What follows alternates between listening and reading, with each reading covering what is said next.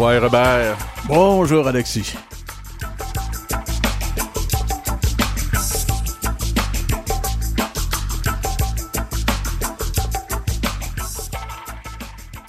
Aujourd'hui à l'émission, en deuxième partie, on va voir notre chroniqueur.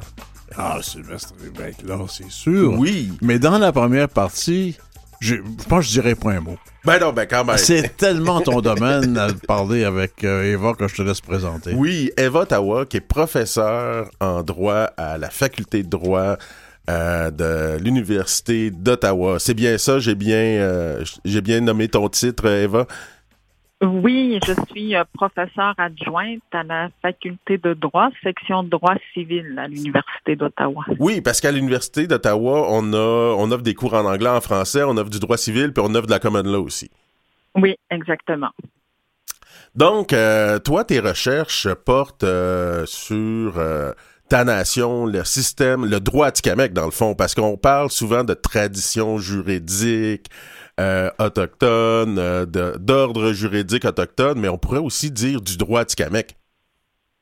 Euh, oui, du droit autochtone. C'est sûr, on n'a pas de terme pour dire droit, mais on a une autre façon de, concevoir. Et puis, moi, j'ai commencé mes, recherches en 2017 quand euh, l'Université d'Ottawa, la section de droit civil, m'a invité à venir euh, compléter une maîtrise, à faire une thèse de maîtrise, aller euh, documenter justement les, traditions juridiques. À l'époque, ben, il y avait toutes la, les, discussions par rapport au projet de loi qu'on appelait à l'époque, mais 113, qui reconnaît l'adoption coutumière au Québec.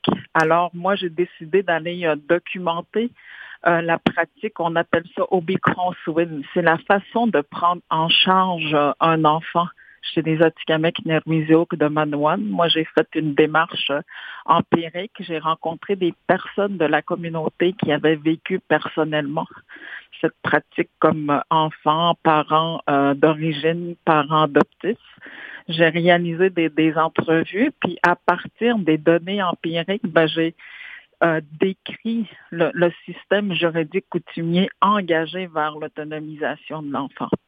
Puis, euh, tu me diras si je me trompe, là, je suis pas un spécialiste euh, comme toi. on a une conception assez différente de l'adoption coutumière chez les Néroiso de Manawan ou les autres communautés Atikamek. Euh, par exemple, on, va dire qu'on est peut-être plus responsable d'un enfant, qu'on va le garder plutôt qu'on va l'adopter, puis le lien de filiation comme ça, c'est différent pas mal de, de qu'est-ce qu'on peut voir dans l'adoption qu'on peut, euh, comme on l'entend dans le Code civil québécois? C'est ça, c'est sûr, on a tendance à mettre les deux, là, juste pour euh, mieux saisir au Big Crosswind, mais finalement, c'est un peu comme au Big Crosswind, c'est un peu comme l'adoption, mais c'est pas tout à fait comme l'adoption euh, légale qu'on l'entend, qu'on l'entend dans le code civil. Quand euh, j'ai analysé les, mes données, ça a vraiment démontré que euh, même la, la notion d'intérêt de l'enfant, c'est beaucoup il y a beaucoup de, de place à l'enfant, il est impliqué. Euh, il y a quand même une règle où est-ce qu'ils vont euh, beaucoup euh, respecter la, la, volonté de, de l'enfant. C'est beaucoup aussi lié de lui transmettre tous les, les enseignements. Au Win, ça, veut dire, si on veut le, l'interpréter, là, en français, ça veut dire euh, accompagner l'enfant, euh, lui donner l'amour, euh, tous les enseignements traditionnels dont il a besoin pour être atteindre son autonomie.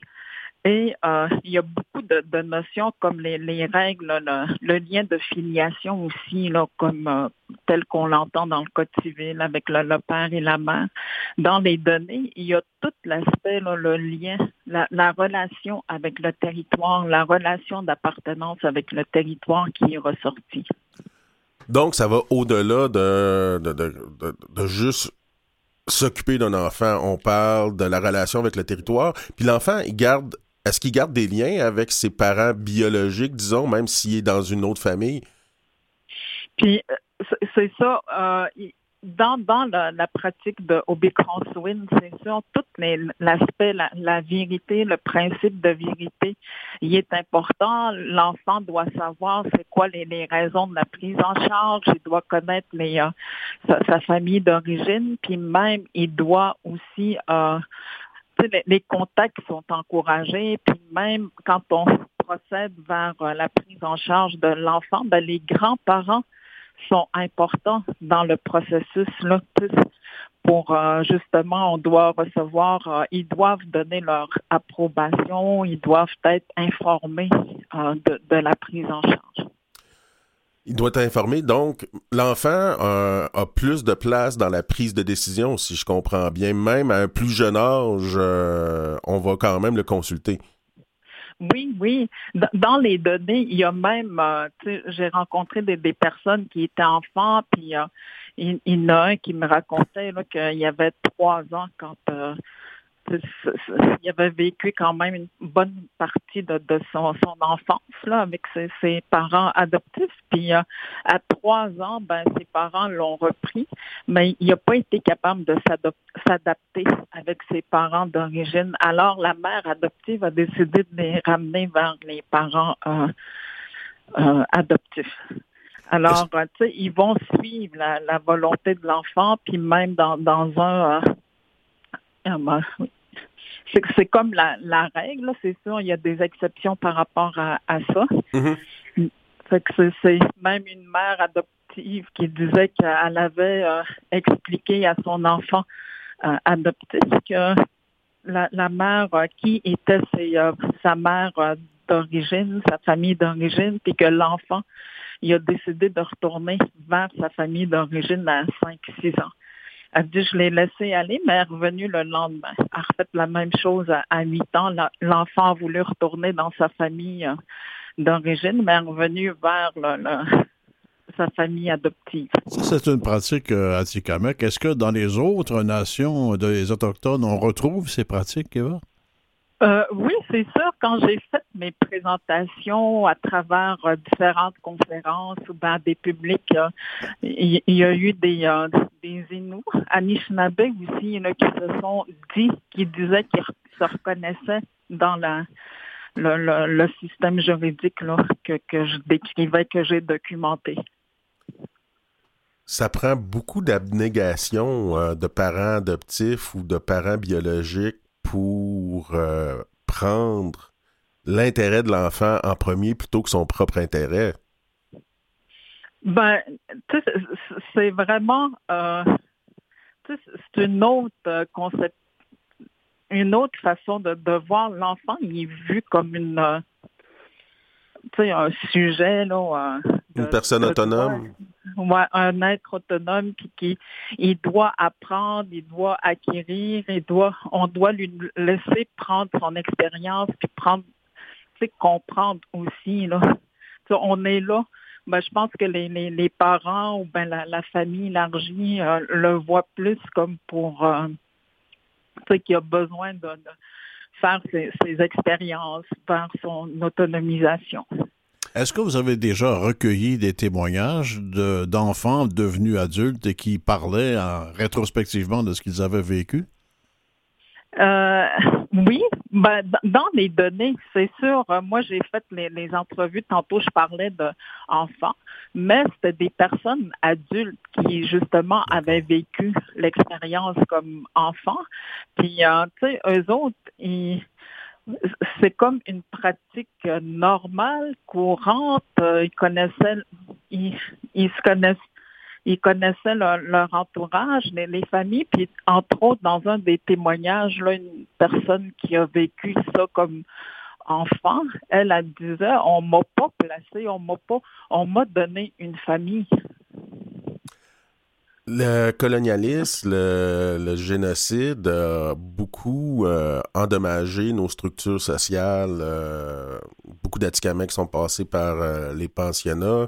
Il y a eu après ça la, prise des services sociaux par la loi québécoise de la protection de la jeunesse.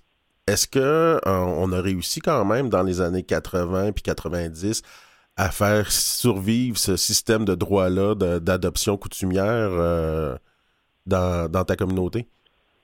Ben, moi, j'ai vraiment été surprise, là, parce que quand j'ai commencé ma, recherche, je n'ai parlé à quelques personnes de la communauté, de mon projet, comment je comptais le, faire. Et puis, euh, tu sais, ils me nommaient facilement des personnes qui avaient vécu au Bécranswin dans la communauté. Puis même moi, mes parents ont adopté deux personnes, deux, deux sœurs, mes deux sœurs plus âgées. Mhm. Mon père l'a vécu, ma mère l'a vécu aussi. Euh, dans une certaine mesure, parce que sa grand-mère l'a gardé pendant une bonne partie de, de son euh, enfance, là, parce que il y était beaucoup euh, d'enfants dans, dans la famille. Alors, euh, c'est une pratique là, courante, vivante encore aussi. Donc, il a réussi à survivre à tous les, les assauts du colonialisme. Oui, oui. Euh, aujourd'hui, on retrouve dans la loi québécoise justement la possibilité d'avoir cette adoption-là coutumière selon les différentes nations. Est-ce que dans la pratique, ça se marie bien finalement? Est-ce qu'on est capable de concilier euh, votre système de droit Tikamek puis le système de droit québécois? Euh, c'est sûr, pendant les, euh, les, entretiens que j'ai réalisés, il y, avait quand même des, certaines zones, parce qu'il y, y a des personnes qui avaient pris en charge un enfant via le, le Obicron Swin, avec qui avait convenu avec les, les, les, parents adoptifs, mais ils ont comme senti une pression de, de la famille euh, par rapport aux craintes là, de, d'intervention de la protection euh, du DPJ ou ben parce que c'est pas les parents d'origine qui s'en occupent, euh, la, la, la, DPJ risque d'intervenir. Fait que c'est un peu ça que j'ai vu à travers les, les données, là, une certaine... Euh, une certaine crainte. Ouais, ouais. Et puis, c'est sûr, euh, tu sais, les, euh, la, la, la DPJ, il est venu dans les communautés dans les années 80. Fait il a intervenu aussi euh, dans, dans certaines familles. Il y a beaucoup de familles qui ont été, d'enfants qui ont été placés pendant plusieurs années, mais au niveau de la nation, ils, ont quand même développé là, une prise en charge au niveau des services sociaux, euh, développé l'autorité, un système d'intervention de l'autorité anti-Québec, c'est un peu l'équivalent de la, la, DPJ, mais c'est comme une institution nationale qui a été mise en place, la directrice, la direction de la protection sociale pour euh, s'occuper du, placement des enfants, faire intervenir aussi les, euh, les membres de la famille élargie. Mais Eva, c'est très différent de l'attitude que moi j'ai vue euh, chez les Blancs, comme moi, des couples qui s'ennuyaient de ne pas avoir d'enfants et qui s'adoptaient un enfant pour, pour leur envie d'avoir un enfant. C'est très différent comme, comme attitude, comme démarche. Ben, tu sais, au Bicron Swin, là, je retourne dans le système juridique coutumier. C'est sûr, il y a, il y a beaucoup de, tu sais, c'est pas nécessairement des enfants, c'est sûr, ah, ben, qui, qui, qui avaient, euh, qui ont été pris en charge parce que les parents avaient des difficultés. Dans, dans un cas, c'est euh, ben, un père euh, le grand-père de, l'enfant qui a intervenu auprès des parents pour dire euh, que c'était important aussi. Euh, tu sais, au Bécanswin, finalement, c'est différentes raisons qui, qui, amènent la pratique de Swin. Ça peut être parce que des parents peuvent pas avoir euh, d'enfants ou ben des enfants, les parents sont plus ou moins disponibles pour s'occuper des, des, parents ou ben les, les parents sont, sont malades ou ben c'est pour aider les les, les, les, parents qui ont des familles qui ont des enfants nombreux. Là. Eva, on va prendre une petite pause musicale. Euh, c'était vraiment passionnant, Win. Euh, on pourra en reparler encore longtemps, mais euh, j'aimerais aussi, après ça, quand on va revenir, qu'on parle du certificat en droit autochtone. Donc, on prend la petite pause musicale, puis on te revient tout de suite après.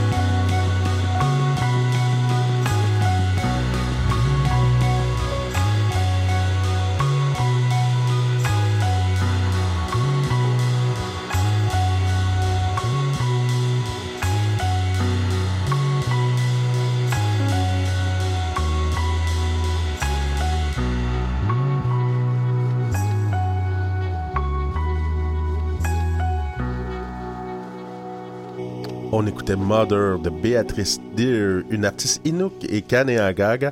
Euh, qui a été nominée euh, dans la catégorie artiste euh, autochtone de l'année en, en 2022.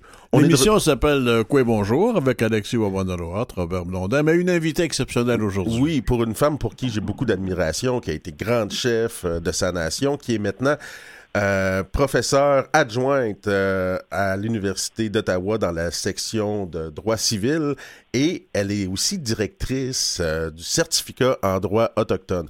Robert, on a pu regarder le PDF de, de, guide, le guide du, certificat. Je, vais te donner tout de suite ma réaction, puis je vais te laisser jaser. C'est tellement plus ton domaine. Comment. Mais quand j'ai lu ça, Eva, et que j'ai vu qu'enseigner un cours universitaire en, forêt, sur le bord d'un lac, assis en rond avec les aînés qui écoutent et qui supervisent, avoir su, j'aurais pu faire mon université, moi, comme ça. wow!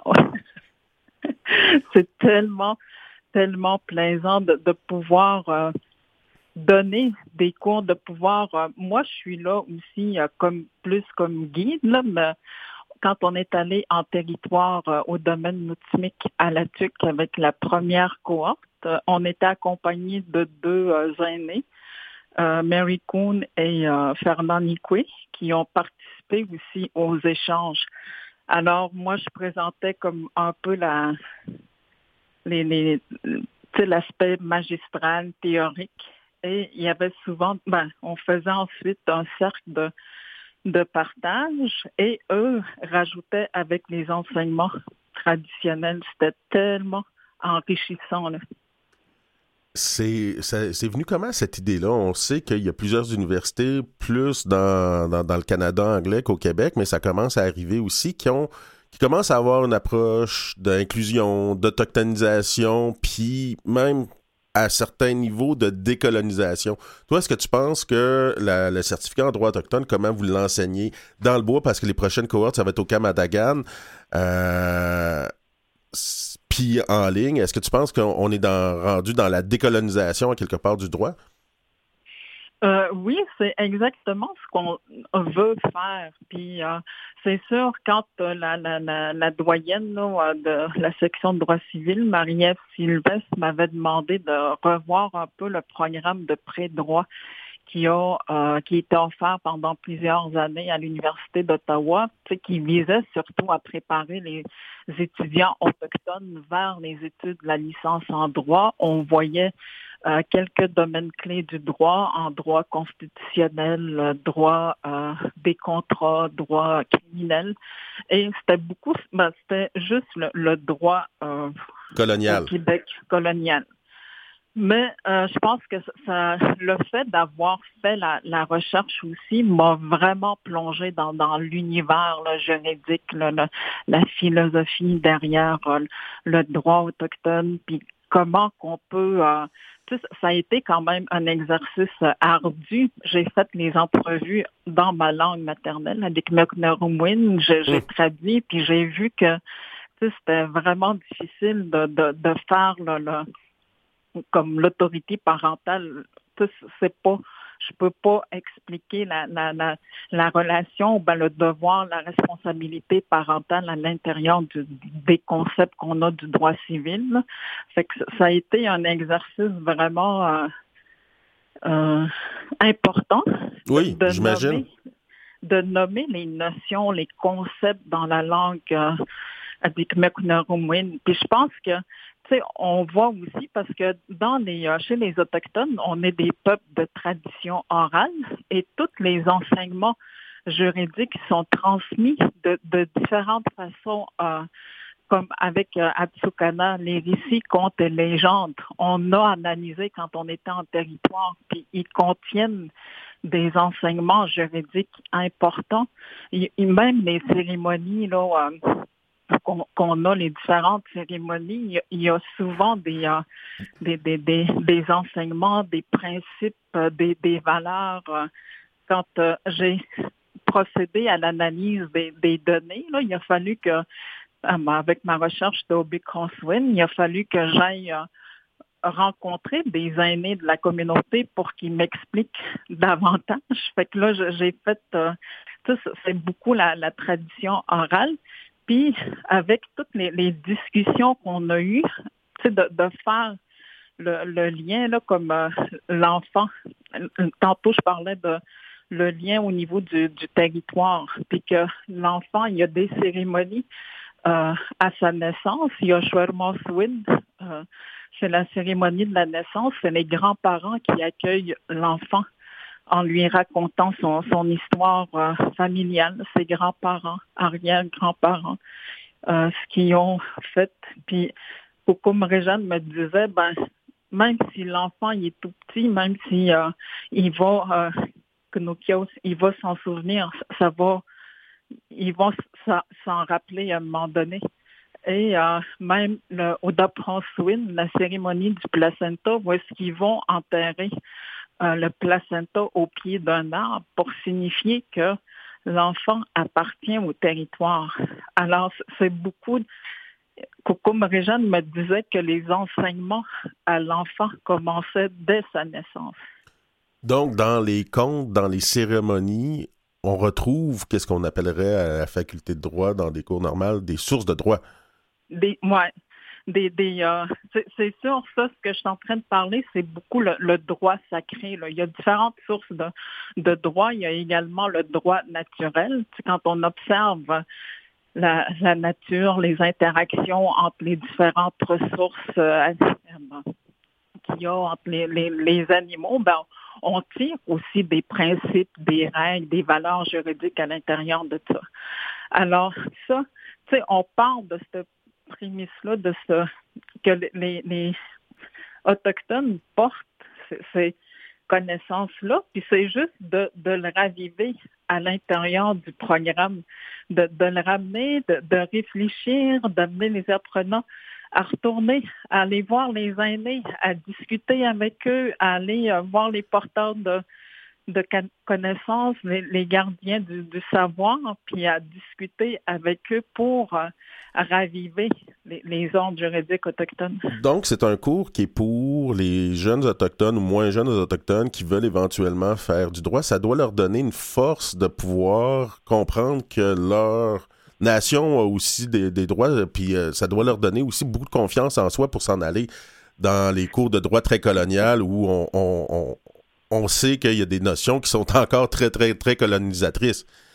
Oui, c'est exactement. Puis tu sais, c'est tellement euh, enrichissant. Puis il y en a qui, qui, on, le voit déjà, là, comment que ça, peut ramener, ça peut donner une fierté, la, confiance. Puis euh, tu sais, même une Coucou Mary, quand on a travaillé en territoire, fait la session en territoire, euh, elle, elle disait, je suis intervenante en santé mentale depuis 30 ans. Je hmm. donne des, formations, puis je, compte les Atsukana, je donne des cérémonies, mais je, savais, tu sais, était surprise aussi du bailliage, la richesse au niveau juridique.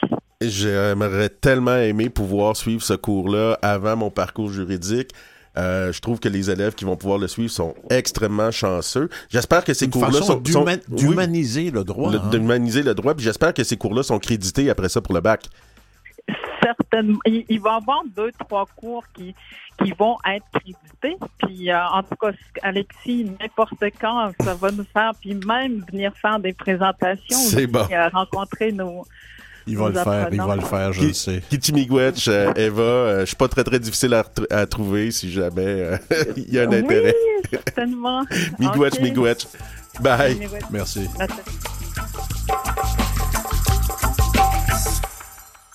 Vous écoutez Kwai, bonjour. Quelle entrevue avec Eva Ottawa, des sujets passionnants, son sujet de recherche, son certificat en, droit dont elle est directrice comme je disais, j'aurais vraiment aimé pouvoir être étudiant dans ce certificat-là. Mais on a avec nous notre chroniqueur. Toi, t'aurais aimé ça pour être étudiant en, droit. Moi, j'aurais aimé ça. J'aurais été autochtone si j'avais pu avoir accès à ça, merde. Mais on a notre chroniqueur, Sylvestre Déterre, qui est justement étudiant dans ce certificat-là. Euh, le chanceux. Le chanceux? Ça, ça a l'air le fun comme certificat. Quoi, euh, oui, euh, quoi, on quoi, Alexis, euh, quoi, quoi, euh, monsieur. Euh, oui, très, très, très le fun. On a commencé ça au mois d'août, en plein cœur de la forêt, en plein cœur du territoire Atikamek, au domaine de tout près de la Tuque. Et ça, ça, ça, ça commence, euh, ça a commencé assez intense, disons, lorsqu'on a débuté ce cours-là. Parce que pour pouvoir continuer pour les autres sessions comme que ce que je fais là à ce moment, fallait avoir des préalables notamment celui de comprendre un peu les origines, les sources du droit euh, des traditions juridiques autochtones. Donc oui, Modo, ça a été une formation assez intense sur les traditions juridiques. Euh, en tout cas, ben, dans le bois en plus, euh, puis là, ça va se passer au, au. J'ai eu la chance d'aller donner des conférences là-bas avec des jeunes Atikamekw de Manawan. Ça va être, euh, ça doit être quand même intéressant de suivre des cours de droit en forêt, dans en territoire. Ben, on est très c'est très intime, je dirais. On est très proches l'un des, des, autres. Là, quand je parle, je parle des, apprenants. Là. Ben, non seulement avec les apprenants, mais aussi avec tous euh, nos, formateurs, nos, nos, enseignants, nos professeurs. Oui, à cet élément-là qui vient comme un peu bonifier le certificat euh, dans, dans l'aspect ambiance du cours, là, on est très, très proches les uns des autres. Là. Ça, c'est ce qui m'a frappé un peu pas mal dans ce cours-là, euh, dans ce programme-là, je veux dire. Puis dans les cours, tu sais, on, on, fait souvent des cercles, des cercles de partage. Là. Euh, ça aussi, c'est quelque chose de très, très nouveau. Je crois, moi en tout cas, ce que j'ai appris lors de mon baccalauréat en sciences politiques, on n'a pas eu ce genre de portion-là dans les cours où on faisait des cercles partage, où on s'extériorisait euh, spirituellement, psychologiquement, euh, toutes ces choses-là. Donc, oui, cet aspect-là vient, je crois, bonifier et de beaucoup euh, la formation des apprenants en certificat en droit autochtone. Là. Je peux te dire que j'ai pas vu ça dans mon bac à, Sherbrooke non plus en droit. J'ai vu un petit peu qu'est-ce que tu me racontes comme processus d'apprentissage à Kiona dans la session que j'avais faite là-bas au Cégep. Mm-hmm, mm-hmm. Puis, parlant justement de réussite scolaire chez, chez les Premières Nations, euh, il y a eu un colloque sur la persévérance euh, et la réussite scolaire chez les Premières Nations. C'est de ça que tu voulais nous parler aujourd'hui. Oui, qui s'est déroulé du 2 au 4 novembre à l'Université Laval. Vous savez, les Autochtones arrivent de très, très, très loin euh, en ce qui concerne notamment euh, dans le domaine de l'enseignement. On peut juste penser à l'invisibilité des Autochtones dans les formations, dans les enseignements. Euh, dans les au sein des institutions québécoises, on peut parler aussi de la méconnaissance des Autochtones au sujet des Autochtones, tout ce qui leur concerne. Euh, la non-considération des, des savoirs autochtones, les modes d'apprentissage autochtones qui sont très différents de ceux des allochtones. Euh, on a eu beaucoup, mais beaucoup, on a fait beaucoup de travail, je dirais, euh, dans ce sens-là, euh, pour pouvoir inclure, pour pouvoir améliorer l'inclusion, la diversité au sein des institutions québécoises scolaires. Là. Euh, donc oui, euh, beaucoup d'enseignants se sont réunis, chercheurs, intervenants, gestionnaires, étudiants, pour justement faire un topo, euh, un bilan critique en fait des changements qui ont été constatés en ce qui concerne le partage des pratiques actuelles ou bien sur les améliorations à amener pour euh, améliorer l'autodétermination des peuples dans, dans l'éducation, disons. toujours dans une perspective de, décolonisation, bien entendu. Si on donne un peu de, de, contexte historique à nos auditeurs, en 1969, il y a eu le livre blanc de Trudeau et Jean Chrétien pour euh, rendre, euh, éliminer le statut euh, d'Indien, puis municipaliser à quelque part. ouais, le livre blanc, ben, puis municipaliser les, les, territoires des communautés autochtones. De ça, et, a eu une mobilisation, on a eu le livre rouge, et on a eu aussi la déclaration, l'éducation indienne par les Indiens à l'époque, donc en 1972. Et c'est depuis ce temps, à quelque part, qu'on a une certaine reprise en charge de nos institutions d'apprentissage, n'est-ce pas? Oui, beaucoup. Euh, en fait, on a, on a, quand même euh, touché plusieurs domaines. on pourrait parler des responsabilités, on pourrait parler des, programmes en tant que tels, du corps enseignant, des services qui sont, euh, complémentaires offerts aux apprenants autochtones et personnels ou du personnel scolaire. On a fait beaucoup de chemin. Mhm. Euh, c'est quoi justement concrètement le chemin qui a été fait depuis 50 euh, ans? Oui, tu sais, prenons les, prenons les exemples tels que l'Université du Québec en Abitibi et Témiscamingue, où lui offre des, cette université-là offre des programmes spécifiques qui sont développés afin de répondre aux besoins des étudiants euh, issus des Premières Nations. on peut parler aussi des inclusions plus des inclusions euh, de personnalités autochtones, je dirais. Euh, peut-être que vos éditeurs connaissent, connaissent Marco Bacon, qui est originaire de la communauté de Pessamit, qui est maintenant devenu directeur au bureau de l'inclusion de la réussite scolaire à l'Université du Québec à Montréal. On l'a déjà reçu, si je me rappelle bien. Oui, ah bon, tant mieux. Je crois que ce genre d'initiative-là vient bonifier un peu l'autochtonisation des institutions québécoises scolaires. On peut parler aussi des inclusions des savoirs autochtones. On parle, ici, on peut faire allusion à des contenus, des activités d'apprentissage, euh, qui sont qui sont notamment créées aussi en assurant en s'assurant que la contribution des, peuples autochtones sont, sont, sont, de mise. Là. Euh, Mais là, tu, nous parles beaucoup de qu'est-ce qui se passe euh, au point de vue universitaire, si je comprends bien. Euh, au niveau de l'éducation. Au niveau de Hmm. l'éducation, est-ce qu'on a des, des exemples semblables euh, au point de vue, à ta connaissance, au point de vue secondaire puis au point de vue collégial? Euh, on a bien sûr l'Institut Kiona là, qui fait un travail remarquable, mais dans les autres cégeps à travers le Québec, est-ce que Oui. euh, on a eu des exemples d'autochtonisation, puis même, est-ce qu'on pourrait dire jusqu'à de la décolonisation? Oui, oh mon Dieu. En fait, euh, au niveau primaire puis secondaire, on- de plus en plus d'allochtones euh, étudient, doivent étudier certains ouvrages autochtones. On peut parler notamment de Na- Naomi Fontaine, où elle a écrit plusieurs livres, notamment Chouni. Euh, il y a aussi le livre Quesipen, Quesipen qu'elle a écrit et que, que ce livre-là a été, euh, a été, a été projeté en film, en fait. Donc, oui, on propose beaucoup de plus en plus aux allochtones, des ouvrages autochtones notamment, euh, au niveau primaire, secondaire. Là.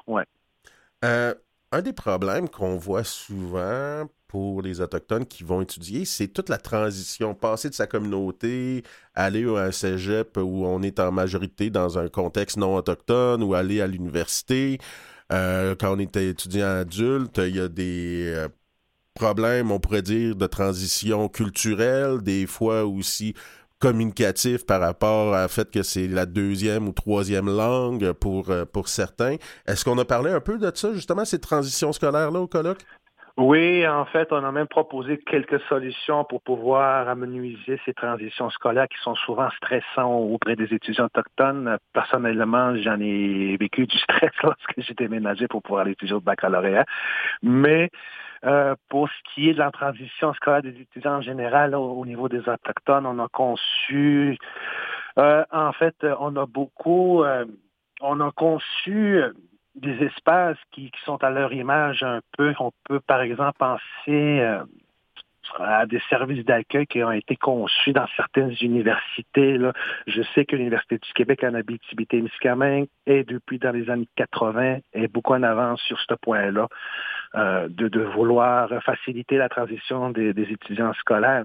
Parce que n'oublions pas qu'un étudiant, lorsqu'il déménage de sa communauté euh, et qu'il s'en vient aménager dans un milieu urbain, tout est grand, hein? tout est grand, que la ville est grande, l'université est grande, va falloir que tu t'adaptes à, la nouvelle langue, va falloir que tu t'adaptes euh, au trajet que tu, auras à faire euh, pour te rendre aux, aux, aux études, va falloir que tu les gens qui ressortent de la communauté sont quand même assez jeunes, hein, sont âgés de 17, 18, 19, peut-être jusqu'à 20 ans pour pouvoir étudier, pour, pour, pour pouvoir aller faire des études, de hautes études. Ces, difficultés-là, Sylvestre, ça, ça, entraîne un taux d'échec plus élevé que les autres?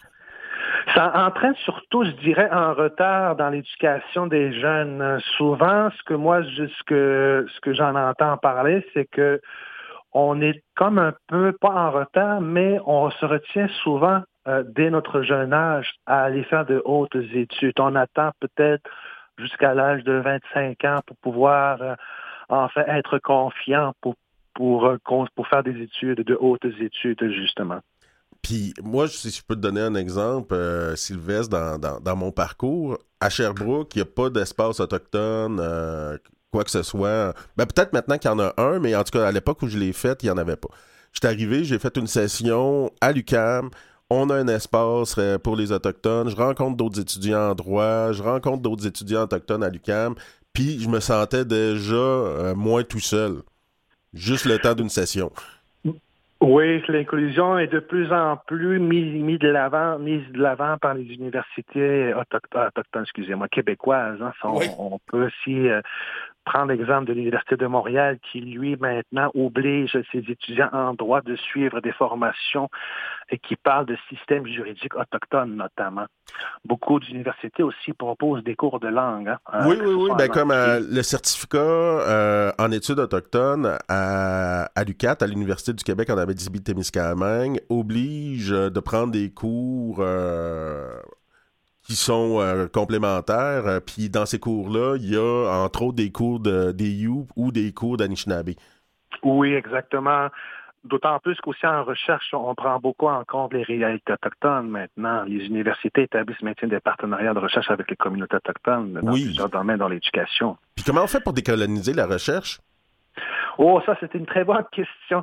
Là, je dirais qu'aux auditeurs d'aller au moins par commencer à lire le protocole de recherche de l'Assemblée des Premières Nations du Québec et du Labrador. Euh, je crois que nécessairement, pour pouvoir faire pour pouvoir décoloniser la recherche, il faut d'abord euh, euh, être en partenariat avec ceux, ceux des gens issus du monde autochtone. Je je sais pas trop, est-ce que c'est une question comme ça qui me vient par la tête? Est-ce qu'on a un palmarès des, des, universités québécoises qui font le plus de travail de décolonisation ou d'autochtonisation de leur savoir. Euh, je sais pas, moi, est-ce que l'Université du Québec en Abitibi-Témiscamingue arrive au premier rang ou on a l'UQAM ou... Euh?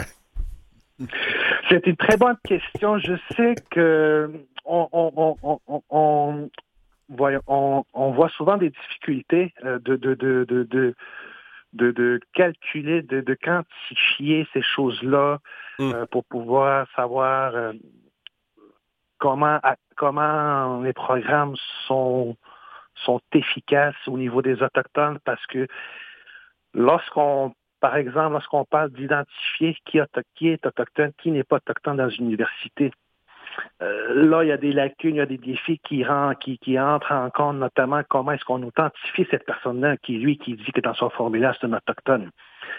Il y a tout cet aspect-là qu'on doit aussi euh, mesurer pour pouvoir peut-être constater euh, s'il existe réellement, si on avait créé une liste de palmarès. Hmm. Euh, si on se compare, euh, le Québec, euh, est-ce qu'on est conscience au Québec, dans ce, colloque-là, ou en général, qu'on a du retard par rapport au, Canada anglais dans l'autochtonisation des savoirs? pour ce qui est de l'aspect pan-canadien, il n'a pas été très discuté lors de ce colloque-là. On a surtout discuté qu'est-ce qui a été fait au niveau québécois au, euh, niveau, euh, au niveau de la société québécoise en ce qui regarde les réalités autochtones dans l'inclusion euh, des savoirs au niveau des universités ou des, des gens autochtones qu'on inclut dans ces universités-là. Bon, ben, merci Sylvestre pour ce compte-rendu du colloque. C'est. C'est fort intéressant. Euh, Il faudrait aller aussi, là, on parle des institutions publiques beaucoup, mais les privés aussi. Nous, nos studios ici où on fait cette émission, il y a quelqu'un qui s'appelle le Canada College ici, qui, reçoit des gens. Je suis pas sûr qu'il y a beaucoup de valeurs autochtones dont on tient compte là-dedans. C'est des Indiens, mais c'est parce qu'ils voudraient être de l'Inde pour le vrai. Parce que je sache, moi non plus. Merci beaucoup, Sébastien. À, à, bientôt. Merci, au revoir. Yup.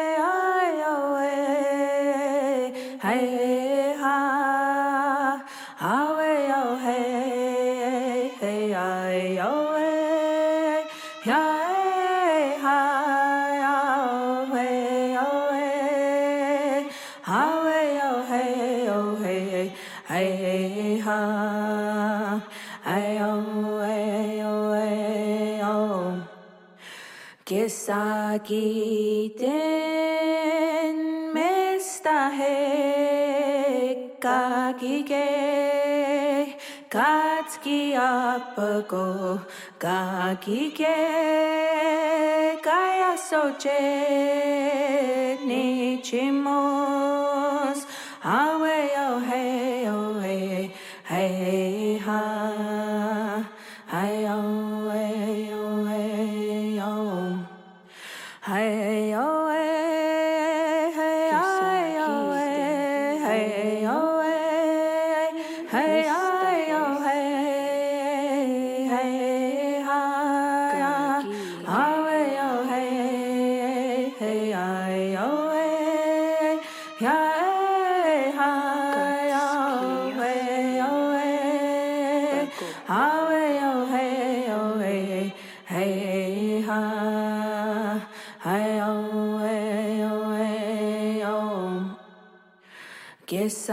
aquí tenme esta heka kike katski apako kakike kaya soche nichimo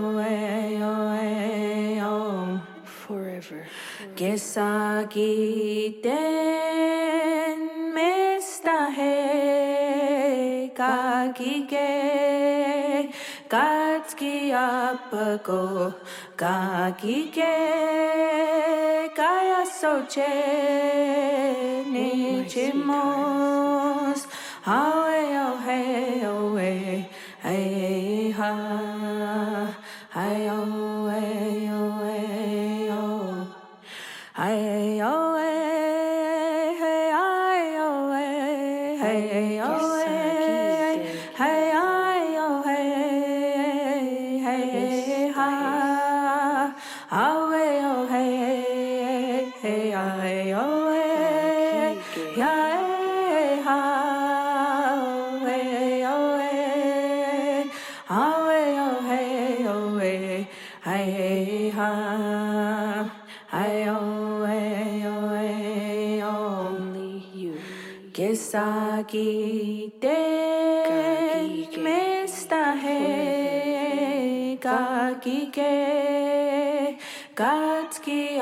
apago kagike Kaya soche.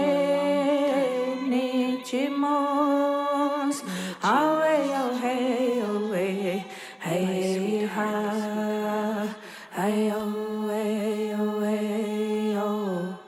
Écoutait Kakike de Fanwood, qui est une crie et saliche de Saint-Paul en Alberta. On les écouterait pendant des heures. C'est Ben oui, ben. tellement beau. Elle a gagné avec son album Kakike, qui est euh, l'album éponyme euh, de ce titre-là qu'on vient d'entendre, euh, le Juno pour l'artiste autochtone traditionnel de l'année en 2022, cette année. Ben, c'est drôlement mérité. C'est extraordinaire à entendre. Première nouvelle euh, avec euh, Alexis Wawanoloat. On va parler de ta maman parce qu'on s'en va à Drummondville. Il y a une exposition intéressante jusqu'au 18 décembre. J'entends ton chaud murmure à travers la brume froide. Mhm, C'est oui, je suis allé voir ça dimanche dernier. C'était le Ah vernissage euh, samedi dernier. Je pouvais pas être là. Mais euh, je suis allé voir Disons ça avec tout de mes suite filles. l'artiste en question. Ta mère, c'est Christine Siwi Wawanoloat. Oui, avec deux autres artistes aussi qui sont dans cette exposition-là. Oui, il y a Carla Hemlock, euh, puis il y a Glenn Gear. Oui, donc au centre DRAC euh, à Maison des Arts euh, de Drummondville. Il faut absolument parler d'un document extraordinaire qu'on peut voir qui s'appelle Laisse-nous raconter. Un saut dans l'authenticité des 11 nations autochtones du Québec, des personnalités inuites, des membres des Premières Nations qui s'expriment sur plusieurs enjeux comme le territoire, l'identité, la spiritualité, la réparation. hein, de- bon, ça On va même ça. recevoir la réalisatrice, euh, la chère Ka- Kimabom Sawin, et euh, on peut regarder les épisodes sur Radio-Canada le 19, le 26 le- et euh, le 3 décembre et le 10 décembre. Je sais qu'il faut que je te tienne au courant de ça avant que tu t'en occupes personnellement. Le père Oblat, qui a imposé le silence aux communautés inues de la Basse-Côte-Nord, sa série documentaire, la série à ce sujet qui s'appelle Face au diable de la Côte-Nord, ne lève pas seulement le voile sur la personnalité opaque de ce missionnaire là, Alexis Jovenot. Elle donne surtout la parole aux femmes et aux hommes qui ont décidé de sortir d'un long silence pour témoigner de ses agissements dans la communauté inue de la région. C'est pas du acharnement. Il faut nommer les choses, nommer les gens, dire des choses. La vérité, la guérison. Euh, guérison, euh, il faut qu'il y ait réparation, il faut qu'il y ait restitution, mais en premier, il faut qu'il y ait la vérité. Puis le, cet aube-là, donc, qui a forcé les familles à déménager, qui allait, leur, euh, le- les menacer de ne pas leur donner leur chèque de, bien-être social s'ils déménageaient pas de, leur communauté pour s'en aller dans une plus proche de cette chère civilisation. Euh, puis tous les abus qu'il a pu faire, euh, on voit quelqu'un qui avait beaucoup d'emprise euh, sur les personnes qui étaient supposées d'aider. Nous, on parle de lui, on pourra en nommer d'autres aussi. Place aux femmes à l'école des dirigeants des Premières Nations. On Alors- devrait appeler ça l'école des dirigeantes des Premières Nations Ouais, pour ouais, cette ouais. session-là. C'est- pour- pourquoi ils ont fait ça? Dirigeants, mais il y a des, c'est les femmes, on veut. les non, mais c'est à cause que c'est une cohorte entièrement féminine. C'est pour ça que je dis ça. Ah, OK. Bon, pourquoi il aurait dû une version féminin tout de suite, ça Ben. Pour cette cohorte-là, tout de moins. C'est c'est quoi cette initiative-là? Ça a l'air intéressant. Ben oui, ben on a reçu euh, Madame Jeannot, donc euh, qu'elle se dit très fière euh, de pouvoir euh, maintenant accueillir une cohorte complètement féminine. On sait comment les femmes sont importantes dans nos cultures, dans nos sociétés. On, voit qu'elles ont beaucoup de leadership, donc euh, encore une occasion de pouvoir peaufiner leurs connaissances, leurs capacités pour encore prendre la place qui leur reviennent. C'est pas parce qu'il y a encore des mauvaises nouvelles, puis il y en aura encore un bout de temps, qu'il n'y a pas des bonnes nouvelles, parce qu'il il s'en accumule de plus en plus. euh, plus on avance dans cette série, d'ailleurs, plus on, est constat de, de ce genre de choses-là. Les neuf communautés Innu veulent coordonner leur action, réunies lors d'un premier sommet depuis 2015.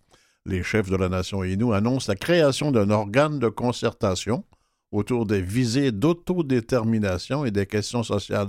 Parle-moi non ça d'autodétermination un peu. Ben, le taux de détermination est souvent vu communauté par communauté. Euh, si on se rapporte au... euh, tu sais, en 91, euh, 90, 91, il y a eu la crise d'Oka. Par la suite, on a mis en place la Commission royale sur les peuples autochtones. Et euh, le rapport final de la Commission royale d'enquête, que si on aurait appliqué là, en 1996, qui est sorti, si on aurait appliqué directement ce rapport-là, il y a beaucoup, beaucoup, beaucoup de qu'est-ce qu'on considère comme étant des problèmes de relations avec les Premières Nations auraient été réglés. Mais bon, on fait souvent ça avec les rapports. Il y a une crise, on fait un rapport, on tablette le rapport. Ben, on parlait justement de cette autodétermination-là, puis de changement constitutionnel, puis que l'autodétermination devrait euh, se rapporter plus vers les, euh, les nations plutôt que les communautés. Donc, oh, ici, on a le- une nation, la nation Innu, que- qui s'est réunie parce que euh, quand on connaît un peu le sujet, on sait qu'il y a plus qu'un conseil tribal. Les conseils tribales, c'est supposé d'être des, des organismes nationaux. On a le conseil, euh, mais qui des fois euh, vont, vont être va, avoir des, des nations qui vont être un peu plus divisées, comme on a deux conseils tribales pour la nation Anishinaabe, puis on en a plus qu'un aussi, je pense deux ou peut-être ça, trois. ça aide pas, là. Donc, le fait d'être unis puis de décider de se mettre en place un organisme de concertation nationale, ben, je pense que ça va aider justement dans cette forme d'autodétermi- de- de- de- autodétermination-là, Inou. Euh, on a pu le voir avec les cris que ça a été une force de frappe de pouvoir être unis en tant que nation, puis qu'aujourd'hui, ils sont unis en tant que nation avec le Grand Conseil. Donc, Mais euh, d'où d'où c'est venu cette, cette, cette tendance d'avoir plusieurs conseils pour une même nation? Faudrait aller demander là, à ces nations-là qu'est-ce qui a Des amené, conflits euh, d'intérêts? De... Ben, peut-être pas des conflits d'intérêts euh, dans le sens des intérêts des personnes, mais peut-être des, dans les intérêts de des différentes communautés. Euh, Il y a plusieurs, plusieurs raisons qui peuvent euh, mener à ça, des fois des conflits de personnalité, mais encore là, euh, je veux pas supposer ou théoriser là-dessus quand je ne connais pas le fond de la chose. Québec veut embaucher plus d'infirmières inuites au Nunavut après la mort de 10 nourrissons, quand même. Oui. Euh, Edith Bélanger, qu'on recevait euh, la, semaine dernière, euh, a écrit une chronique là-dessus, justement, avec en lien aussi avec la prochaine nouvelle, où elle dit tout au long de la, vie, on, on a un fond de scène qui est tragique chez les Premières Nations. On a à avoir euh, des fois à même pas survivre euh, en tant que nourrisson. Après ça, on a euh, comme dans, dans la prochaine nouvelle où on sait qu'un enfant est mort à cause d'un manque de services ambulanciers à Manawan. Il y a eu un rapport de la, de la coroner là-dessus. Ouais. Donc, euh, il y a encore beaucoup, beaucoup, beaucoup de choses à faire pour qu'on ait accès à une égalité dans les services. J'aimerais ça inviter tout le monde à aller au musée des beaux-arts de Montréal. là. L'exposition est formidable. Ça s'appelle Tous arts ni toutes. Euh, musique qui vient du froid. Il y a des choses, il y a des objets, mais il y a un son extraordinaire à cette exposition-là jusqu'au 12 mars. On avait le temps, là? Allez-y. Jusqu'au 12 mars. Faut pas man- manquer ça. On parle du lac Simon, tu connais bien, toi? Oui, Hein? une Et- exposition qui explique l'histoire de la communauté, euh, qui est en, présentement à, Va- à- à Val d'Or, mais euh, il serait intéressant que cette exposition-là puisse avoir lieu aussi à Montréal ou à d'autres endroits au Québec. On va terminer une nouvelle de droit. c'est- Avec toi, c'est obligatoire, quasiment. Euh, Bibiane Courtois, honorée pour sa défense du droit des femmes des Premières Nations. Oui, une grande femme Inou Donc, euh, qui est enfin reconnue. Euh, Il y a plusieurs femmes comme ça qui, je le disais un peu plus tôt, ont un rôle central dans leur communauté, dans leur nation. Donc, on a un autre, bel- un autre bel exemple là. Écoute, on va revenir la semaine prochaine parce qu'on aime ça, puis que les gens haïssent pas ça non plus. Hein? En effet, Alexis Wawanaloa. Robert Blondin. Et on revient la semaine prochaine avec euh, Mathieu Tessier, Claire Guérin. Tout le monde va être là. À la semaine prochaine.